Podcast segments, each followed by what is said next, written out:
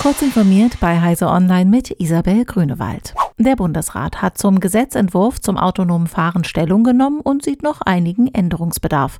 Unter anderem schlägt er einen Passus vor, laut dem autonome Fahrzeuge eine Technik eingebaut haben müssen, durch die sie blaues Blinklicht und das Einsatzhorn berücksichtigen.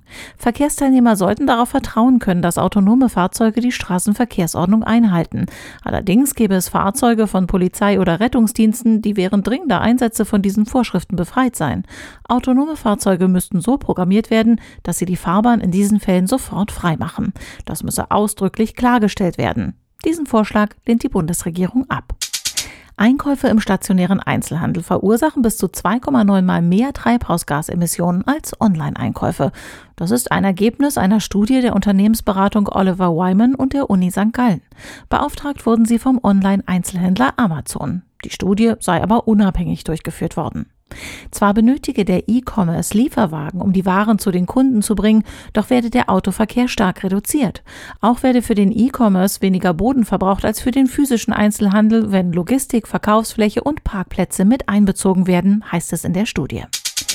Die japanische Regierung hat entschieden, dass gut eine Million Kubikmeter radioaktiv belastetes Wasser, das im Zusammenhang mit dem Supergau von Fukushima vor zehn Jahren verstrahlt wurde, in den Pazifik gelassen werden soll.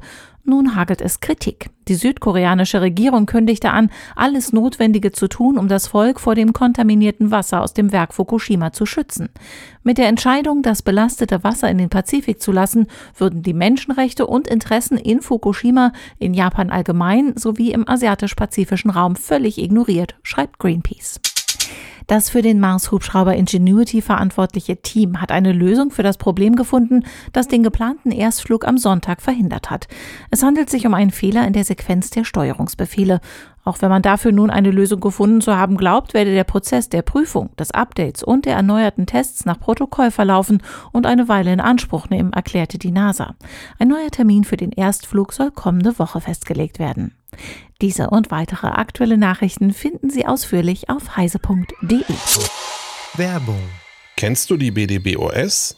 Wir machen digitale Kommunikation technisch möglich. Für Regierung, Verwaltung und Einsatzkräfte in ganz Deutschland. Und wir brauchen dich. Hast du Lust im Bereich der IT- und Netzwerkinfrastruktur zu arbeiten? Bei uns stimmt das Gehalt und die Work-Life-Balance. Komm zur BDBOS www.bdbos.de